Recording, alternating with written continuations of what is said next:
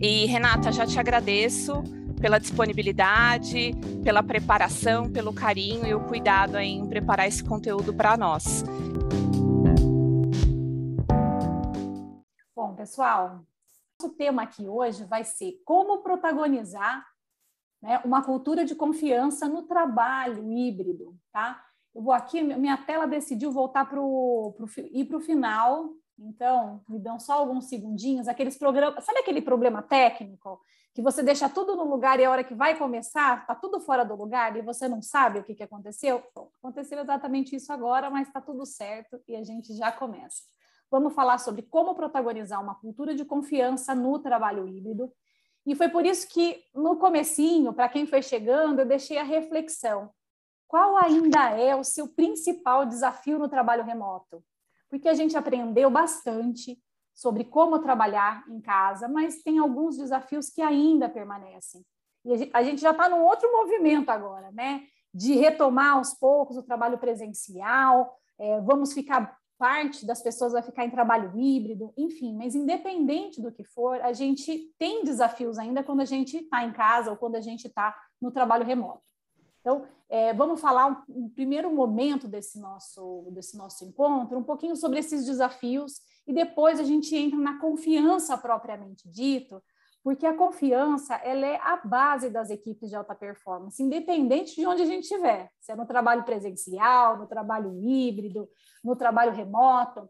Então, é um pouquinho essa dinâmica desse nosso encontro.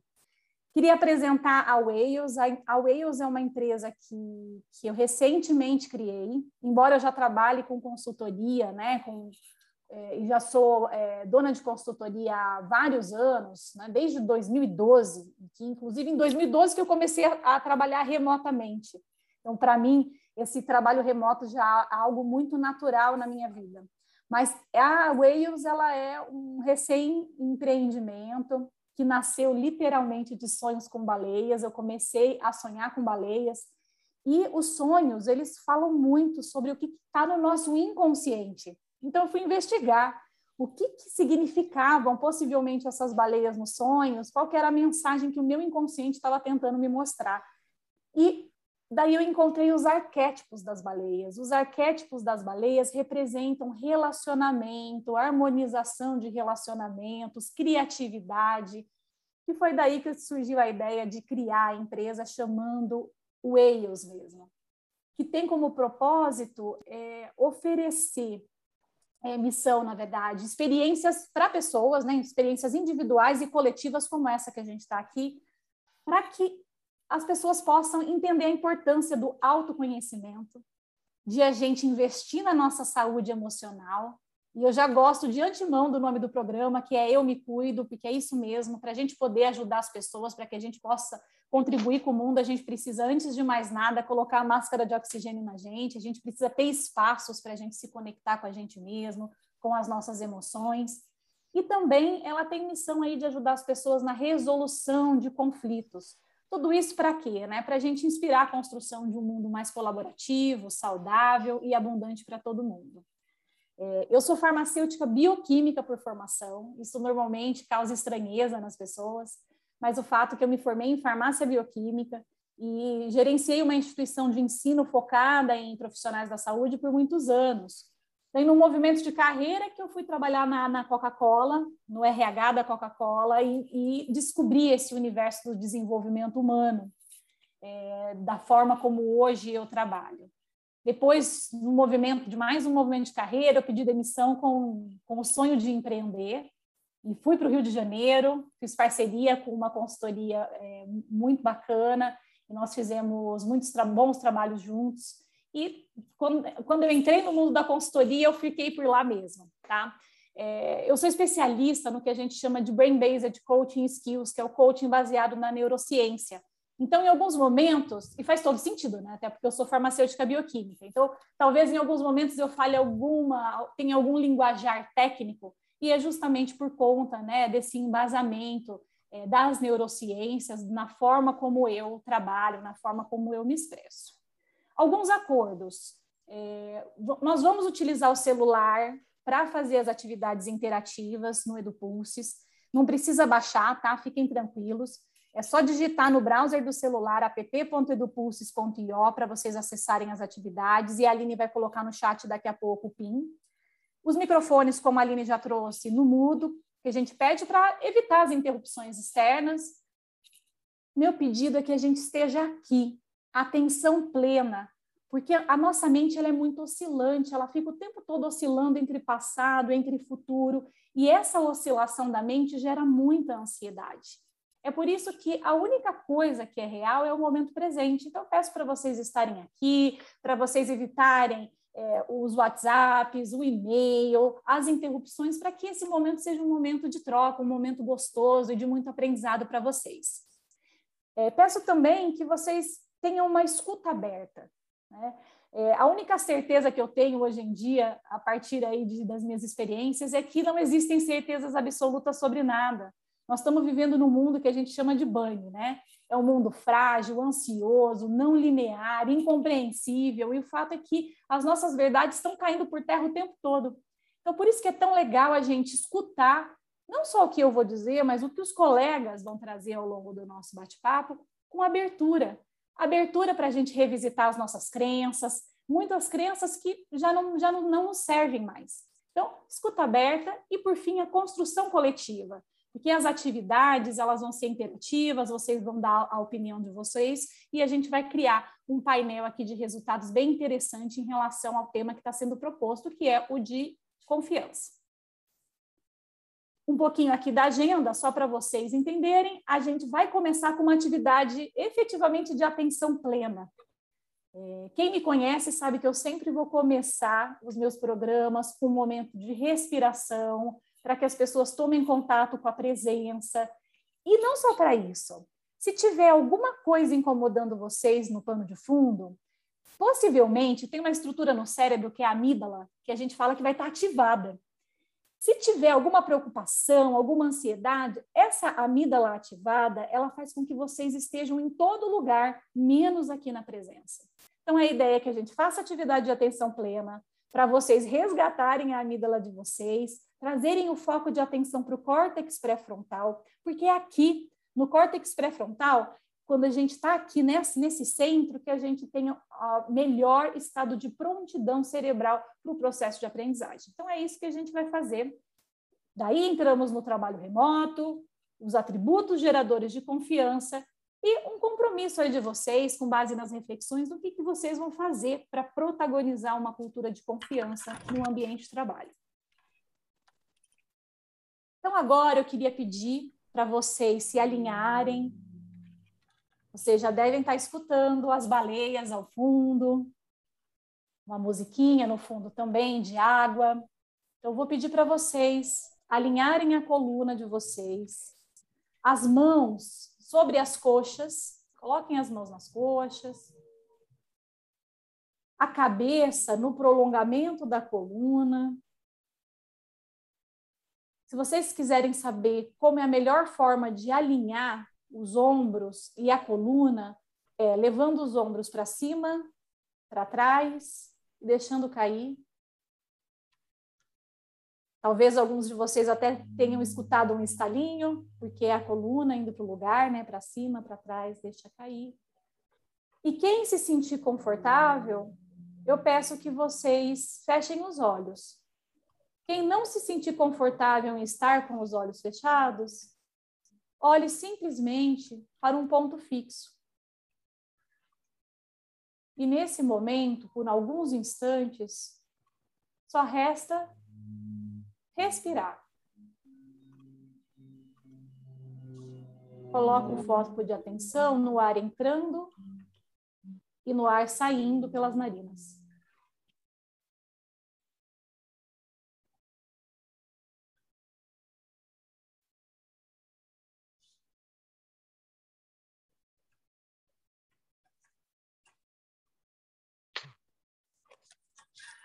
Quanto mais lento e profundo, melhor.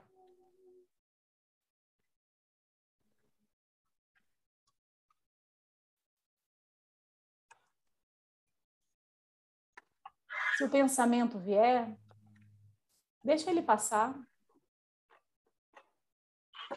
Não se apegue a ele, deixa ele passar e volta o seu foco de atenção para o ar entrando e saindo pelas narinas.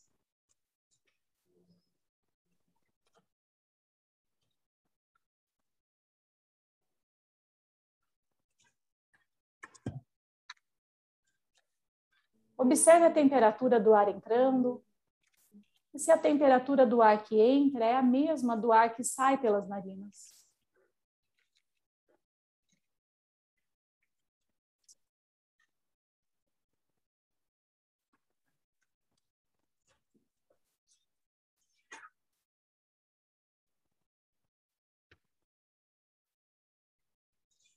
Nós vamos fazer mais três respirações lentas e profundas. Então, capriche. O mais lento e profundo que vocês puderem.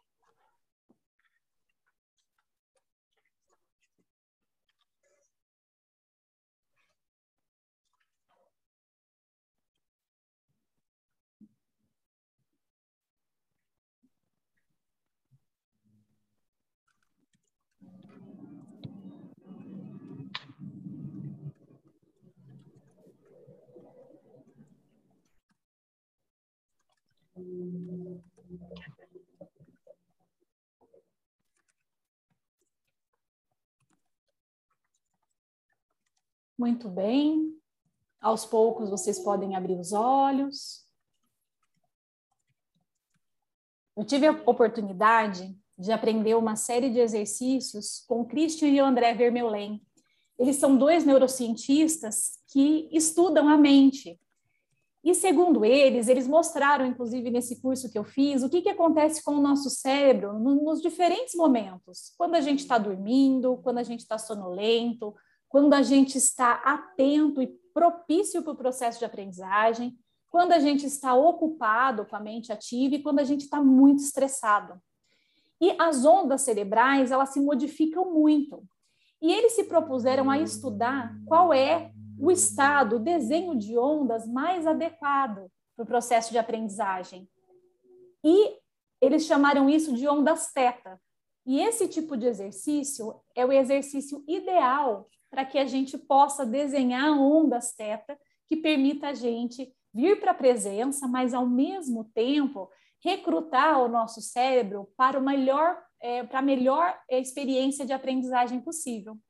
Então, quando vocês tiverem que ir para uma reunião ou quando tiverem que resolver algum problema importante, uns dois ou três minutos, focando na respiração, no ar entrando, saindo pelas narinas, não se apegando aos pensamentos, isso já é um ótimo exercício para que vocês possam sair do sistema límbico, vir para o córtex pré-frontal e aproveitar o máximo do potencial de vocês, o, o, do potencial de decisão, de fala então, fica essa dica para vocês, para que vocês possam introduzir momentos de respiração ao longo do dia de vocês. Isso é bem menos esotérico do que a gente imaginava. Né? Hoje em dia, as neurociências, os estudiosos de mindfulness já é, demonstram para a gente cientificamente o que, que acontece com o nosso cérebro e por que, que isso é tão importante.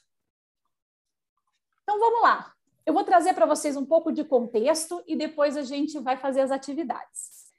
É, trouxe para vocês uma pesquisa da Global Line com 145 empresas multinacionais, e essa pesquisa mostrou que 58% dos profissionais afirmaram estar muito confortáveis com o trabalho remoto. Existem arestas, sim, a serem aparados, nem tudo são flores, tem muita coisa que ainda precisa melhorar, mas, em geral, 60% das pessoas, quase 60% das pessoas dizem estar muito confortáveis. Inclusive, eu tenho participado de alguns fóruns de discussões é, que falam, inclusive, que as pessoas estão dando muita desculpa, né? Que ainda se sentem inseguras, que ainda têm medo, mas que, na verdade, é, o que aconteceu é que as pessoas se acostumaram tanto com o trabalho remoto que não estão querendo voltar para o trabalho presencial. Eu não sei dizer se é desculpa, se não é, mas o fato é que o nosso cérebro, ele rejeita a mudança num primeiro momento, a gente nega a mudança no primeiro momento, porque o nosso cérebro foi projetado para economizar energia, e quando vem uma mudança, isso significa que a gente precisa aprender novas coisas e ter um gasto energético adicional. Só que depois que a gente cria um hábito, fica muito fácil de a gente perpetuar aquele hábito. Então, querendo ou não, nós estamos aí há quase dois anos, né, é, trabalhando remotamente e a gente se habituou. Aprendemos muita coisa, mas muitos desafios ainda permanecem. E segundo essa pesquisa, o primeiro desafio é socializar, seguido por desenvolver confiança. Depois vem comunicar, dar feedback, manter a meta comum, liderar, fazer amigos. Mas eu queria trazer aqui esse recorte da confiança, porque é, a confiança é algo extremamente importante e isso ganhou força na pandemia, de como que relações de confiança são importantes para que a gente construa uma organização eficaz. Mas o fato é que não só na pandemia isso se mostrou presente. Grandes estudiosos como o Rancharan, Larry Bossard, é, é, Simon Sinek, Brené Brown, Ken Blanchard, e principalmente o Patrick Lencioni e o Stephen Covey já traziam a confiança como sendo essencial para o mundo dos negócios. Para a nossa vida, né, gente? É muito mais fácil quando a gente se relaciona com quem a gente confia. E nós precisamos de confiança nas nossas relações. Mas, segundo alguns estudiosos, confiança, inclusive, dá lucro, gera resultado financeiro. E a gente vai falar um pouquinho sobre isso. É, não se preocupem em anotar o que está em slide, porque esses materiais que eu vou compartilhar com vocês aqui vão ser enviados posteriormente para vocês. E é por isso até que eu coloquei aqui um QR Code com é, o artigo que fala sobre essa pesquisa da Global Line. Tá? Então fica aqui para vocês, para quem depois quiser continuar se desenvolvendo, estudando, esse material vai ficar disponível para vocês. E o que, que ainda acontece, né? Muitos líderes ainda se sentem desconfortáveis em, desconfortáveis em ter seus funcionários trabalhando em casa, gera ainda uma insegurança de se esse funcionário ele está otimizando bem o tempo dele, se ele está sendo produtivo. E os colaboradores também se sentem desconfortáveis, porque não é nada fácil equilibrar a vida e o trabalho. E além de tudo, ele fica pensando quantas pessoas eu escutei, né?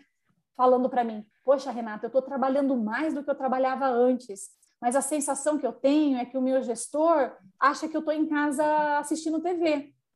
Então, essa insegurança é de ambas as partes, tanto do líder quanto do liderado, né? O que, o meu gestor pode estar pensando de mim? Será que ele acha que eu não estou sendo produtivo?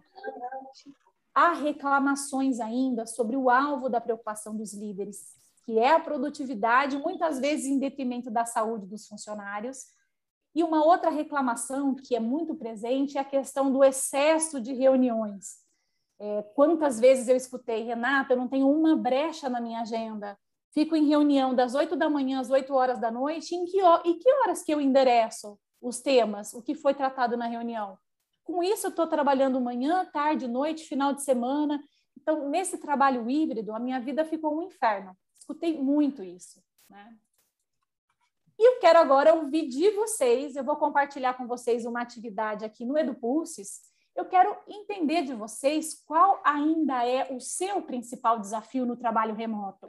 Eu vou trazer no EduPulses algumas alternativas para vocês.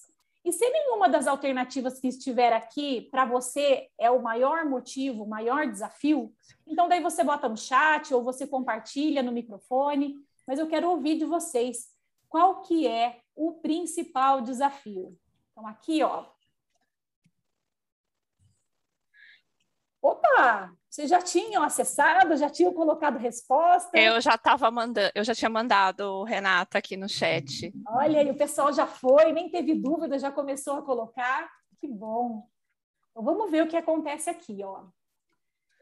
O campeão de audiência aqui Sete pessoas trouxeram que equilibrar a vida pessoal e profissional é o maior desafio. Seguido aqui, ó, olha lá, o excesso de reuniões. E é, eu me vi nesse mesmo desafio que vocês. Eu aprendi uma coisa: eu tentei criar um, espaços na minha agenda para que eu pudesse pelo menos levantar, tomar uma água, mas eu também tenho esse desafio. Os excessos de reuniões é realmente desafiador. Aqui, ó, gerenciar a produtividade. Por quê? Né? O nosso cérebro, ao contrário do que muitas pessoas pensam, é, inclusive falam muito isso, né? Que a mulher é multitarefa. Nós não conseguimos fazer duas coisas ao mesmo tempo. o nosso cérebro ele é capaz de alternar atividades, mas nós não somos capazes de fazer duas coisas ao mesmo tempo. Então é muito desafiador mesmo. Você vem para casa, você tem que dividir os espaços com o cachorro, com a pessoa que trabalha na sua casa, se você tiver, com o marido, com o filho. E vamos combinar, né, gente? A gente que invadiu os espaços do, do lar. Então, é desafiador mesmo gerenciar, equilibrar, gerenciar a produtividade. E depois, aqui, com menor resultados, veio também a questão de sociabilizar e gestão do tempo. Tudo bem. Alguém colocou no chat algo diferente? Tem algum desafio que não estava listado lá e que para algum de vocês é o maior desafio? Ou vocês acham que estava tudo listado ali? Estava listado? Faz assim para mim. Os desafios estavam listados? Ah, entendi. Muito bem. Então, ainda existem muitos desafios. E ontem, inclusive, eu estava fazendo uma conversa com um autor que é grande especialista no que ele chama de work balance experience, né? É, porque ele diz que não dá para equilibrar, porque quando a gente fala em equilíbrio, a gente está falando é, de balança, e a balança, né, é como se fosse 50% de um lado, 50% do outro, mas a vida ela é muito mais dinâmica do que isso. Em alguns momentos da sua vida, você vai colocar né, mais energia em questões profissionais, em outros momentos você vai colocar mais energia, e tudo depende da sua jornada, do momento de vida que você está. Não dá para ser essa coisa 50-50. A gente precisa, de fato, ter um equilíbrio dinâmico que vai se alternando aí ao longo da, da nossa existência. Muito bem. Então, aqui agora a gente vai continuar antes da gente abrir para as discussões.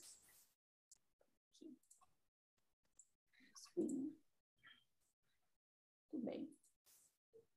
E a gente falou, né, sobre a questão do excesso de reuniões, isso surgiu muito na fala de muitas pessoas, né, como a, as reuniões sendo uma forma de controlar a produtividade do funcionário para saber se ele está trabalhando. E a gente criou um grande, uma grande cilada para a gente mesmo, né? A Sheryl Sandberg, ela traz o seguinte: ninguém tem controle completo sobre qualquer situação ainda mais o líder. Eu gosto de falar que o controle é apenas uma ilusão.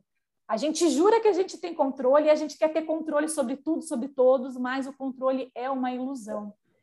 É, e uma pesquisa é, feita pela Harvard Business Review que, e, e, que foi publicada em, no ano passado demonstrou que um dos grandes desafios que a pandemia trouxe é sobre a relação de confiança entre líderes e times. E o que, que tem a ver, né? controle com confiança. Eu criei aqui essa equação, porque a minha experiência me mostrou que quando eu tenho muito controle, o que eu estou sinalizando para as pessoas é que eu não confio. Quanto mais eu controlo, eu estou dizendo que eu não confio. E quanto mais controle existe num sistema, menos segurança psicológica existe. E a segurança psicológica é aquilo que nos ajuda a dar o nosso melhor, a gente sentir que a gente pode ser quem a gente é, que a gente pode falar o que a gente pensa sem medo de retaliações, que a gente pode também errar sem medo de ser punido. Então, se a gente quer é, mais confiança, a gente também precisa diminuir a questão do controle. E com isso a gente vai ter mais segurança psicológica. E o que, que é a confiança? Já que confiança é tão importante, o Ken Blanchard, é, no livro dele, Liderança de Alto Nível, ele diz que a confiança é o alicerce de todas, todos os relacionamentos saudáveis. Que sem confiança é impossível que uma organização funcione de um modo eficaz. E que estudos mostram que produtividade, renda e lucros são impactados negativa ou positivamente pelo nível de confiança no ambiente de trabalho. O Stephen Covey, no livro A Velocidade da Confiança, ele inclusive se propôs a fazer uma matemática da confiança. Segundo Stephen Covey, esse livro é bem interessante, tá? Ele é um livro é, já antigo, tá? mas que traz muitos conceitos interessantes sobre confiança. E para a gente olhar para a nossa própria confiança, o nosso próprio índice de confiança e credibilidade pessoal. Ele diz que, conforme aumenta a confiança no ambiente de trabalho, mais velocidade eu tenho na tomada de decisões, na resolução de problemas, é, na resolução, de, na criação de novos processos, em inovação, e menor custo eu tenho. Em contrapartida, se eu tenho pouca confiança, eu tenho baixa velocidade, porque daí, se tem baixa confiança, eu tenho que alinhar tudo com todo mundo, porque eu não me sinto seguro de tomar decisão sozinho, porque se eu cometer algum erro, eu posso ser punido. Então, a gente entra naquilo que eles, aqueles super alinhamentos, alinho, alinho, alinho, alinho, alinho, demoram muito para tomar decisões e com isso o custo aumenta muito. Então, a confiança, ela é a base para que a gente tenha resultados sustentáveis. O Ken Blanchard publicou no próprio livro dele, que foi revisado agora em 2019, que um estudo com mais de mil líderes, 59% das pessoas disseram que deixaram uma organização por problemas de confiança e citaram desonestidade e a falta de comunicação como as principais questões. Então, tudo isso para evidenciar o quanto é importante a gente criar uma cultura de confiança em um mundo imprevisível que a gente está vivendo e cada vez mais digital. E eu queria agora perguntar para vocês: como que vocês acham que a gente cria uma cultura de confiança? O que vocês acham que precisa acontecer?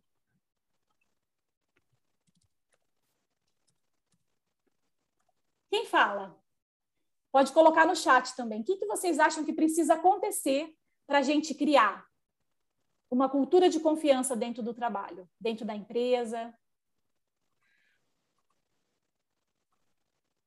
Eu acho que eu acredito que um ponto importante é a gente estar tá bastante aberto para ouvir e se colocar no papel do outro. Eu acho que essa, essa, esse sentimento, essa visão de se conectar com a pessoa, se colocar no papel do outro, gera um ambiente de confiança mútua. Tudo bem, você está falando de empatia, né, Agnaldo? Perfeito. É isso aí.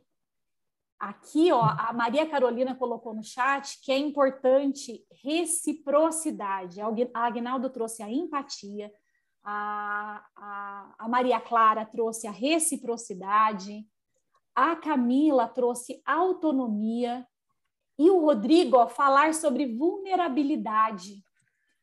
Respeito, a Karine trouxe o Osley, né, a coragem, né, para a gente ter conversas difíceis. O, o Patrick Lencioni, inclusive, ele estruturou toda a metodologia dele dizendo o seguinte, tá? que quanto mais confiança a gente tem, menos medo de conflitos a gente tem. E quando a gente não tem medo de conflitos, a gente traz o que a gente pensa, as nossas ideias, se a gente diverge de opiniões.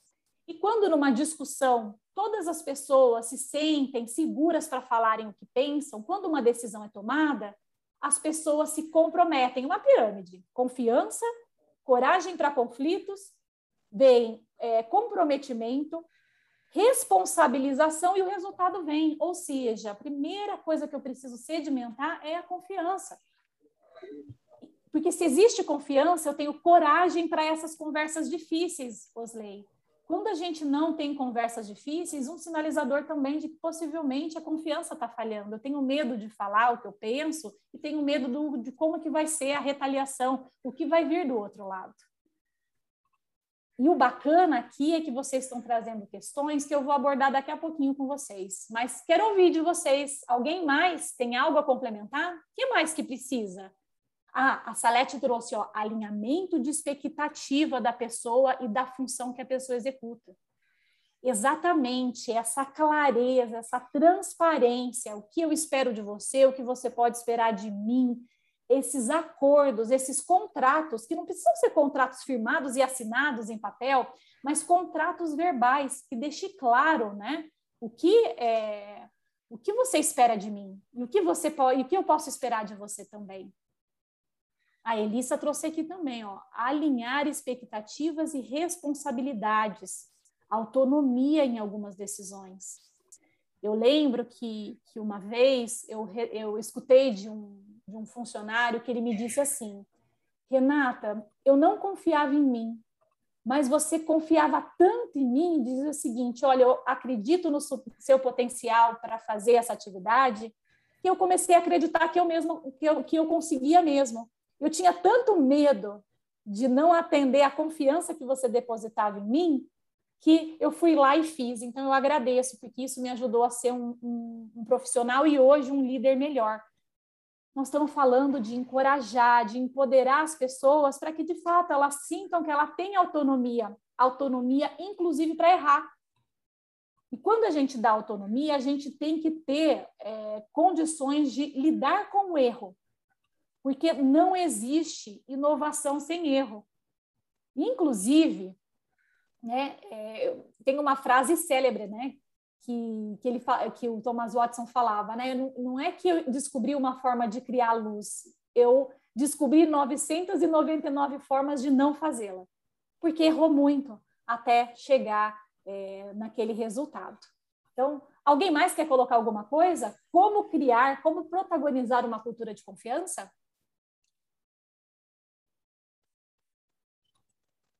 Alguém tem uma opinião diferente do que a gente já falou? Falamos de respeito, de alinhar expectativas, de conversas difíceis, de vulnerabilidade, de autonomia, de empatia. Algo mais? Legal. Então vamos avançar. Eu fiz uma revisão bibliográfica e depois eu compartilho com vocês tá? Quais foram os livros que eu utilizei, quais as, as referências, mas e vocês vão ver que não é muito diferente do que vocês trouxeram. Para criar uma cultura de confiança, eu trouxe aqui seis dicas. A primeira delas é o walk the talk. Essa expressão significa que a gente precisa ser coerente entre aquilo que a gente fala e aquilo que a gente faz. O Stephen Covey fala exatamente isso aquilo que você faz grita tão alto aos meus ouvidos que eu não sou capaz de ouvir o que você diz. Por quê? Aquilo que você faz fala muito mais alto do que aquilo que você diz. Então, nós precisamos cuidar do alinhamento entre o nosso discurso e a nossa prática. Segundo ponto é a transparência.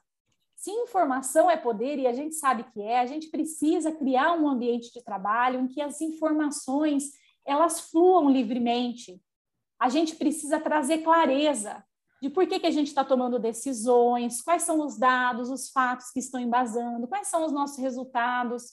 Então, a gente precisa é, libertar a informação e não segurar a informação. Um outro ponto que ajuda a criar um ambiente de confiança é a experiência e o bom senso das pessoas que estão envolvidas.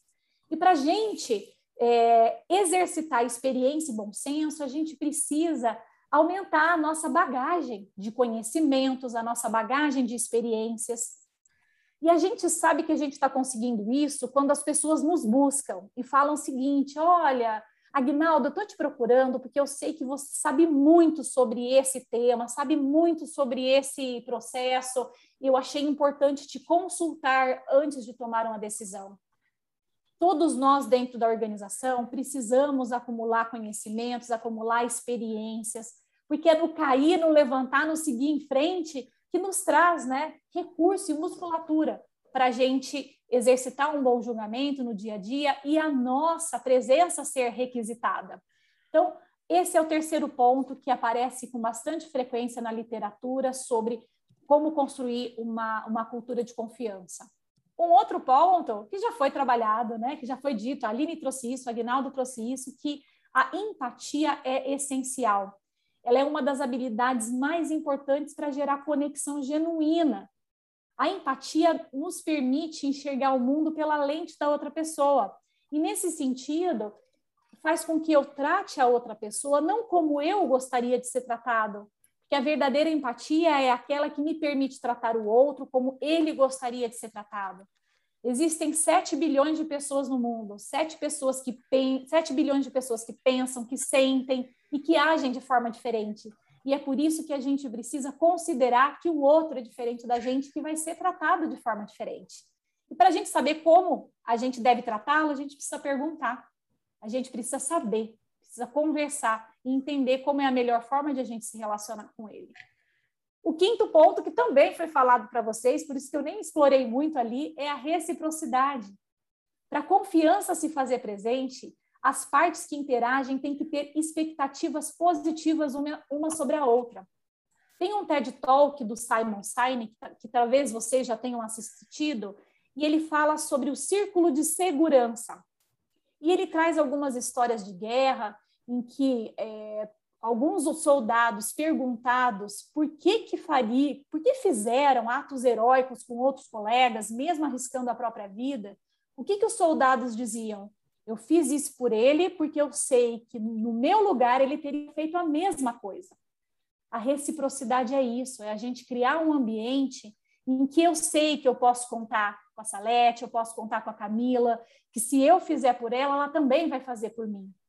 Então, por isso a gente tem que buscar apoiar as pessoas dentro da organização, ser colaborativo, entender se as pessoas estão precisando de ajuda, oferecer ajuda e aceitar ajuda também. Porque se a gente também não aceita a ajuda de ninguém, a gente também não está passando um sinal de que existe confiança. E aí entra o que? A vulnerabilidade. A vulnerabilidade é um ingrediente essencial para a construção de confiança, pois permite ao outro descer do pedestal que o distancia. A vulnerabilidade nos permite explicitar as nossas fraquezas, se a gente cometeu um erro, que a gente assuma os nossos erros.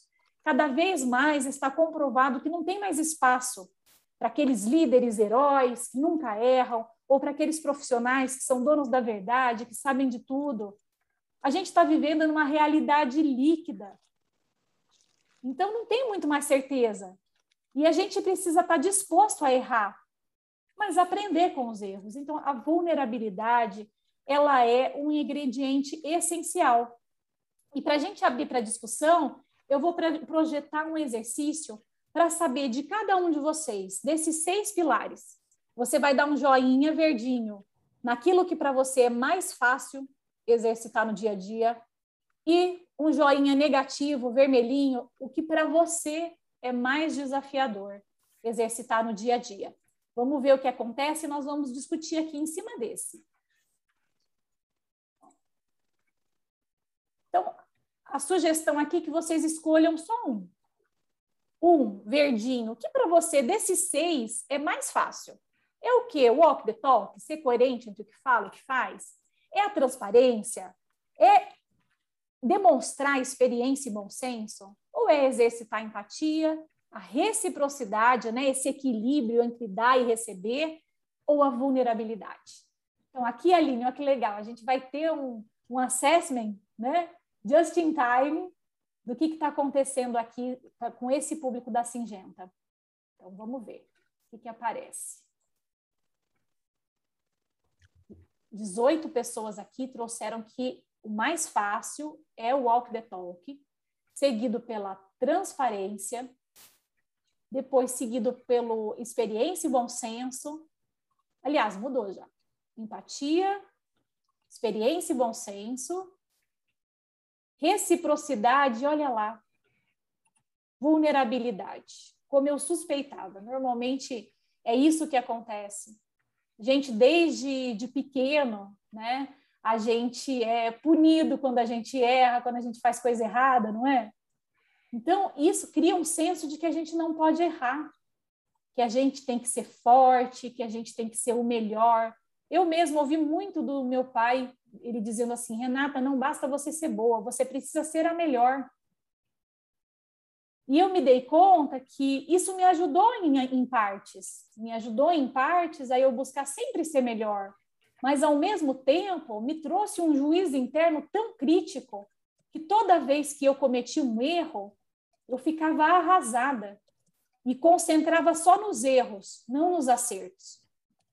Então, a gente precisa acolher a nossa vulnerabilidade. Eu queria, eu queria ouvir de vocês um pouquinho, né? Vou, vou, vou até parar de compartilhar, tá? Quero ouvir de vocês, com base nesses seis pilares, né? Que insights que vocês têm? Quem quer compartilhar? Agora a gente vai abrir para discussão.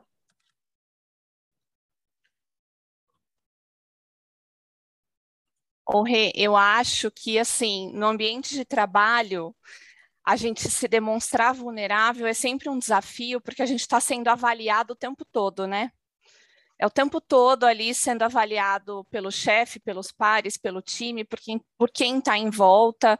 E isso reflete de uma maneira bem prática, mesmo na nossa avaliação de performance, impacta na nossa carreira. Então, acho que por isso que é sempre um desafio a gente demonstrar ser genuíno, né? É, no ambiente de trabalho e demonstrar vulnerabilidade. É um pouco do meu sentimento. Tudo bem. Quem complementa? Como ou, é pra... ou pergunta, se alguém tiver dúvida também, podem, vamos conversar. Com certeza, esse espaço aqui, né? Até aqui eu trouxe um pouco de estrutura, falando sobre o trabalho remoto, os desafios que permanecem, depois a importância da confiança como a base das equipes de alta performance e pilares, né, de como que a gente constrói confiança. Mas eu quero ouvir de vocês. O que que impede, né, a gente de construir um ambiente de confiança? O que, que vocês percebem que é desafiador aqui no ambiente de vocês?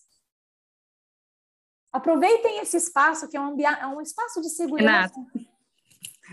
Oi, Lidiane. Eu tô com, não consegui ligar minha câmera, mas eu queria só construir em cima do comentário da Aline, que realmente é uma percepção muito alinhada com a que eu tenho, né? E, e como profissional de RH, observo muito essa preocupação das pessoas de se mostrarem vulneráveis exatamente pelo julgamento. E se a gente pensar, né, dentro da nossa formação é, educacional, a gente também sempre foi muito instigado a ser, a fazer certo, a ser o melhor, a dar conta. É, então nós não, não fomos educados a, a ok, errou, vamos lá, levanta, vamos fazer de novo, tá tudo certo, né? É, não foi muito essa lógica. Então, naturalmente, isso vai para o ambiente de trabalho e traz mais insegurança de mostrar exatamente a nossa vulnerabilidade, a nossa incapacidade de ser bom em tudo o tempo todo. Então, isso realmente é um desafio, traz desconforto, e eu vejo muito espaço para a gente romper né, esse, esse quesito, que, que é uma questão que, que acho que atrapalha a relação aí de confiança. Muito bem, obrigada, Lidiane, pela sua contribuição. É, eu queria só complementar, ontem aconteceu um episódio, né? A gente estava organizando um evento para muita gente. E aconteceram uma série de erros, uma série de erros, e a gente, naquele momento, a gente buscou acolher os erros, Teve uma pessoa que ficou super, super ansiosa, preocupada com o que ia acontecer, e a gente criou um ambiente de leveza. Vamos mapear quais são os fatos, quem pode fazer o quê e como. E no final, a, a pessoa trouxe, ela falou assim: Poxa, gente, o evento foi um sucesso, e o que eu queria era agradecer vocês, porque nas empresas normalmente não acontece. Eu presto serviço para muitas empresas e as pessoas elas estão tão, elas são tão reticentes com o erro que qualquer erro vira, uma batalha. E a gente sai buscando culpados. E aqui vocês foram super parceiros, não importava de quem era o erro, a gente entrou para a gente resolver. E eu me senti verdadeiramente parte desse time. Então, obrigada, foi uma experiência incrível. A pessoa trouxe isso na fala dela. E, e sabe, Lidiane, é esse mundo que eu quero ver é, é, construído. Na semana passada eu rodei uma pesquisa para saber sobre medos das pessoas. Quais são os principais medos que as pessoas têm no ambiente de trabalho? E com 54% dos votos, o principal medo era de não ser bom o bastante.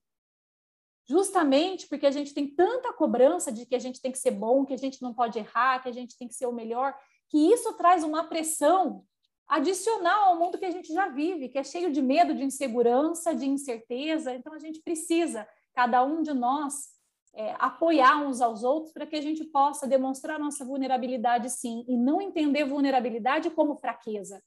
Vulnerabilidade significa a gente entender que a gente não é bom em tudo. Tem coisas que são os nossos talentos que a gente é muito bom, e tem outras que não são. E tem até o livro do, do, do Buckingham e do Clifton, que ele fala, né? Descubra seus pontos fortes e se torne um especialista naquilo que você já é bom quando você investe tempo e energia naquilo que você já é bom, você tem chance de aumentar sua performance em até mil por cento. Se você investir naquilo que você não é bom, você pode aumentar sua performance em até 70%. É isso que as pesquisas do Buckingham e do Clifton mostram.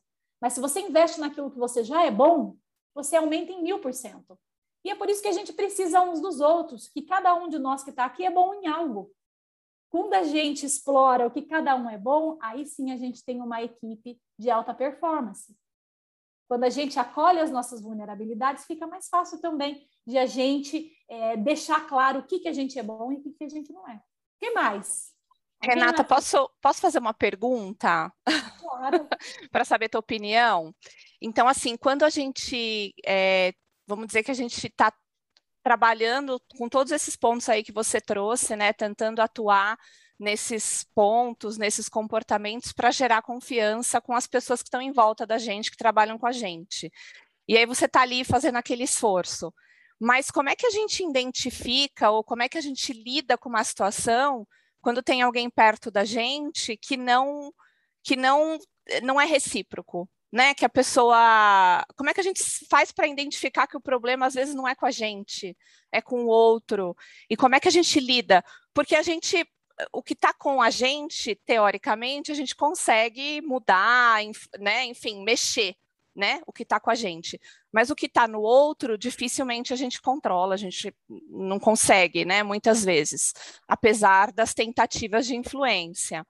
Mas como é que a gente lida com uma situação assim, com alguém que a gente precisa trabalhar junto, e eu estou aqui me esforçando um monte para gerar confiança, e eu percebo em alguns momentos que a pessoa não é recíproco. Sim. Eu, é... posso, eu posso complementar é, Renata, o que a Aline disse. Vai, Elisa. Até com, uma, até com uma, uma, experiência, faz mais de 12 anos que eu trabalho na Singenta. Eu tive uma experiência anos atrás, não muito boa, de uma pessoa que não era gestor, mas era uma pessoa que trabalhava junto, é, que não está mais na empresa.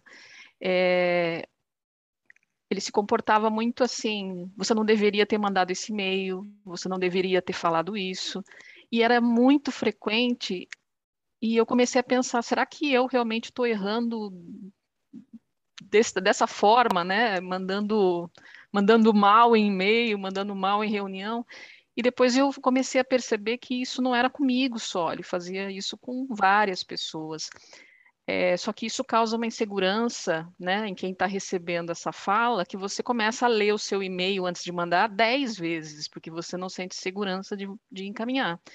Então, é, aí pegando o gancho da Aline, quando você tem um parceiro é, que trabalha dessa forma, com falta de, de confiança, com controle excessivo, que não te permite autonomia, como que a gente deve, né, deve endereçar ou deve sair dessa, dessa roubada, né? Tá. É, eu tenho algumas coisas para contribuir nesse aspecto. Primeira coisa é que a construção da confiança é responsabilidade de todo mundo tem uma parte que é minha e uma parte que é do outro. Então, o primeiro passo é a gente cumprir com a nossa parte. Porque quando eu cumpro com a minha parte, eu também fun eu funciono como um embaixador, como um agente de transformação.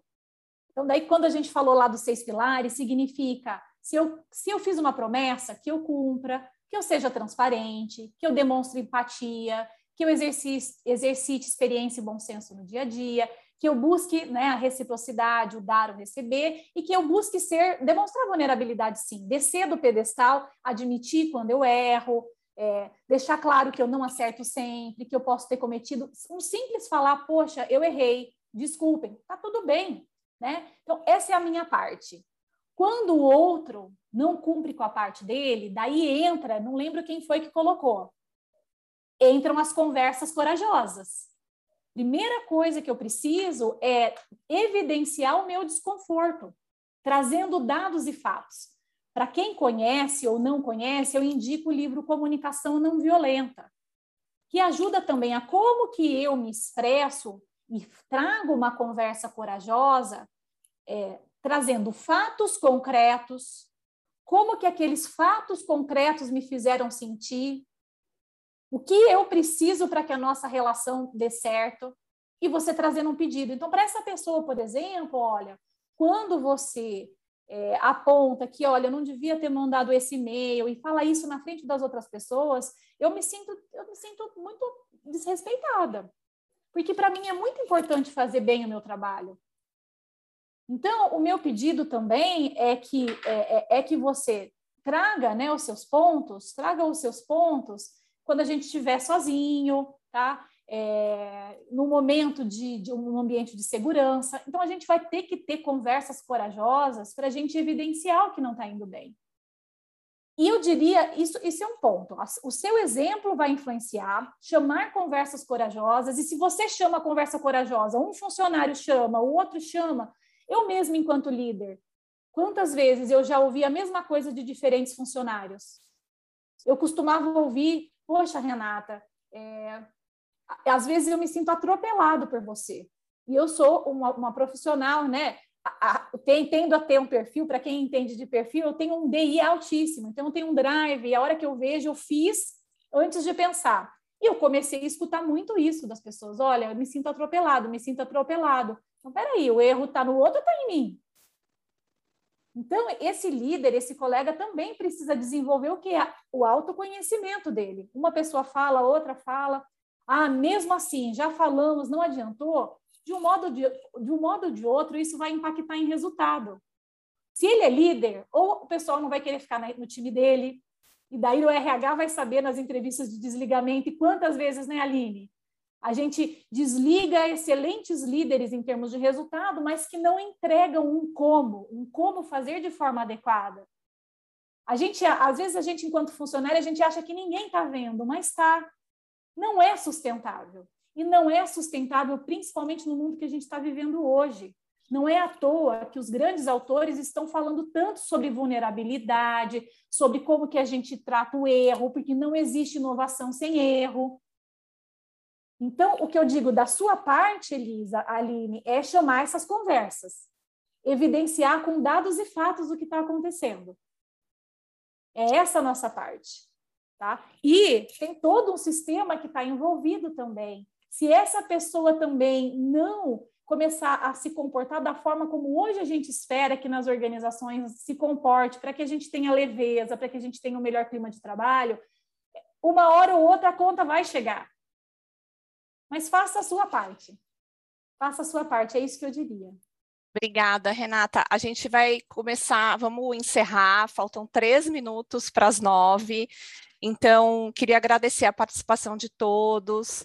É, acho que foi uma conversa bem gostosa, tá? É, ficou, eu estou saindo assim com gostinho de quero mais, de falar mais sobre isso.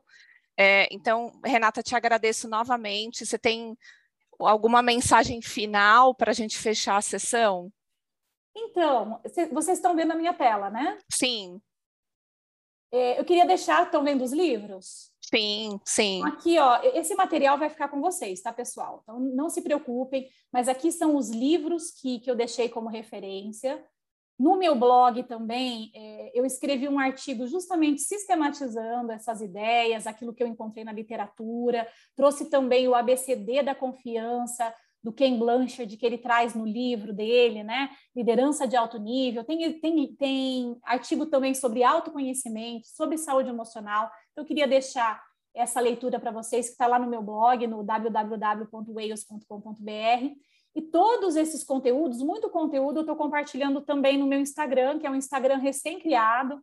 Então, eu queria sugerir, né, pedir que vocês sigam wales.br ou o LinkedIn também, porque, é, inclusive, semana passada eu publiquei esse artigo sobre medo, porque as pessoas trouxeram muito essa questão de medo de não ser bom o bastante, mesmo, medo de não ser aceito, medo de ser rejeitado.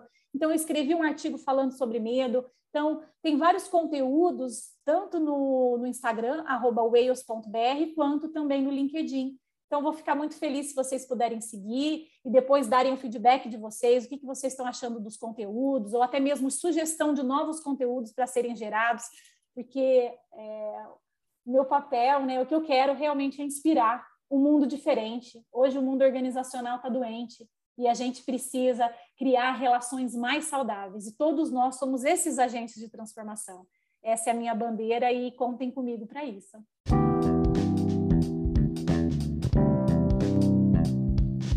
É isso, Aline. Obrigada pelo convite. Obrigada a você. Feliz.